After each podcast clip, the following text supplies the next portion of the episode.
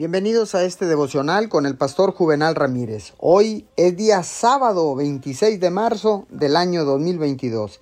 La palabra dice en Colosenses 2.6, por eso, de la manera que recibieron a Cristo Jesús como Señor, vivan ahora en Él.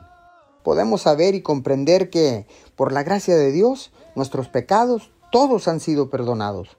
Pero no siempre entendemos que necesitamos la misma gracia para nuestro diario vivir que la necesitamos para nuestra salvación. Muchas veces vivir la vida cristiana parece que requiere mucho trabajo y esfuerzo y no importa cuánto lo intentemos, sentimos que estamos fallando. Nos frustramos porque queremos ser lo que la palabra de Dios indica que seamos, pero sentimos que no tenemos el poder para comportarnos conforme a ella. Pero la palabra de Dios nos enseña a vivir para Jesús de la misma manera que lo recibimos, por gracia. Somos salvos por gracia y debemos vivir por gracia.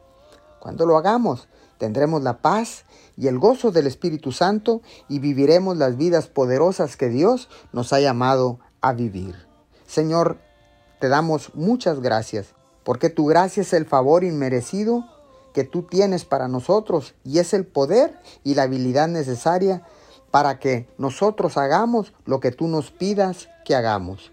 Tu gracia nos salva y luego nos lleva con éxito a través de su jornada tomados de tu mano. En el nombre de Jesús, amén y amén.